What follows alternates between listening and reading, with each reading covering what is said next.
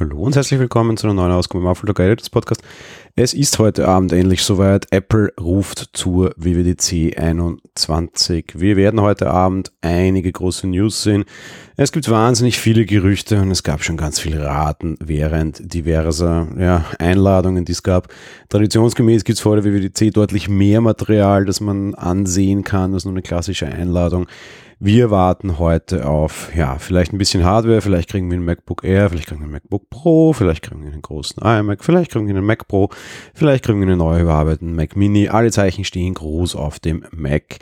Tatsache ist, es ist ein Nebenschauplatz, zwar zugegeben immer in der Gerüchteküche und bei vor allem den normalen Anwendern der Lieblingsnebenschauplatz, aber wir sind heute ein Nebenschauplatz. Tatsächlich geht es heute Abend einfach nur um Entwickler. Das ist die Veranstaltung rein für die Entwickler.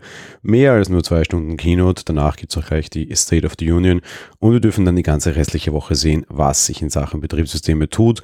Und ja, auch der ein oder andere von uns wird sich heute Abend darauf einstellen, dass wir neue Betriebssysteme installieren dürfen. Der Hauptfakt wird auf jeden Fall den Betriebssystem abfallen und an Dingen, die Apple uns da zeigen mag. Kommt ein HomeOS? Wir wissen es nicht. Heute Abend werden wir mehr wissen. Wie gesagt, Fakt ist, der größte Teil wird auf Betriebssystemen sein. Letzte Woche haben wir bereits eine kleine Vorhersage hier im Podcast gemacht. Und heute, oder letzte Woche wollte ich auch von euch wissen, was sollte Apple in den Fokus nehmen? Was wären eure größten Wünsche zu WWDC ausgehend davon, dass sich der Konzern in erster Linie um Betriebssysteme kümmern wird?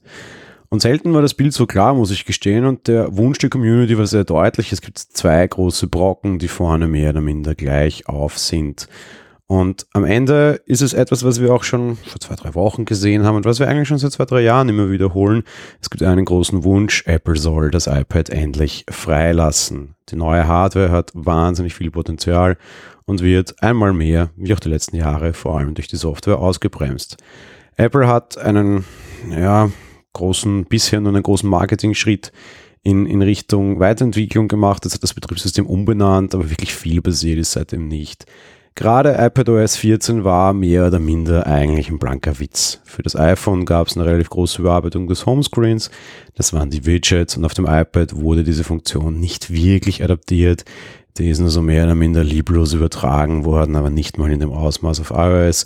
Die Loslösung von iPadOS hat nicht dazu geführt, dass sich das Ding schneller entwickelt oder mehr Boden gut macht, dann hätte es auch bitte nötig, sondern eher, ja, dass es Boden verloren hat und es nur noch langsamer dabei ist, was natürlich ein bisschen traurig ist.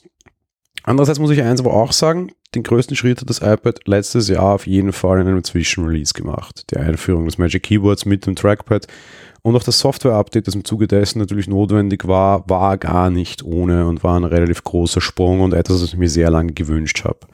Apple hat dieses Jahr auch im Frühjahr ein neues iPad gezeigt, genauso wie letztes Jahr in Sachen Software, aber keinen starken Zwischenrelease gemacht. Vielleicht ist das ja noch was, was kommt.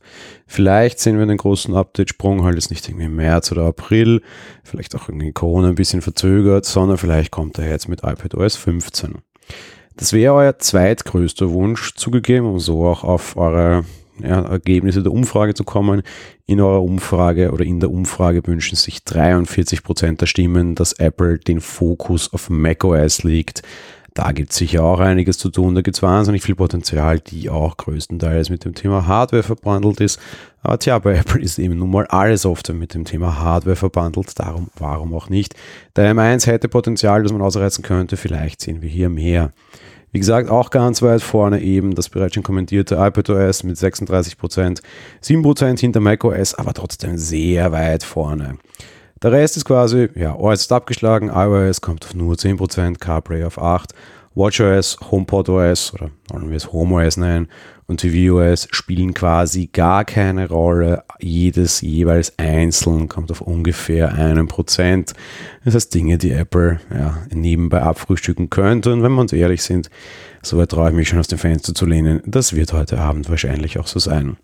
Eins ist auf jeden Fall Fakt. Ab 18.30 Uhr sind wir hier bei Apple Talk für euch in gewohnter Form da Michi und die Crew macht eine Apple Talk Live-Sendung. Morgen gibt es hier natürlich auch wieder alle Nachrichten in jeder Kürze zusammengefasst in diesem Podcast. Und während der Kino selbst sind wir neben Apple Talk Live natürlich auch für euch im Magazin da und hoffentlich schaffen wir auch wieder einen Live-Ticker. Wenn nicht, je nachdem wie die Redaktion besetzt ist, habt ihr auf jeden Fall die Artikel im Magazin so schnell wie möglich mit allem, was wir heute Abend hören und sehen werden, zusammengefasst. Wir freuen uns auf eine schöne WWDC. Wir freuen uns auf wahrscheinlich die letzte Keynote vor dem Sommer. Insofern lasst uns heute Abend nochmal durchstarten. Wir freuen uns darauf. Wir hoffen, ihr seid dabei. Bis morgen an dieser Stelle. Ciao.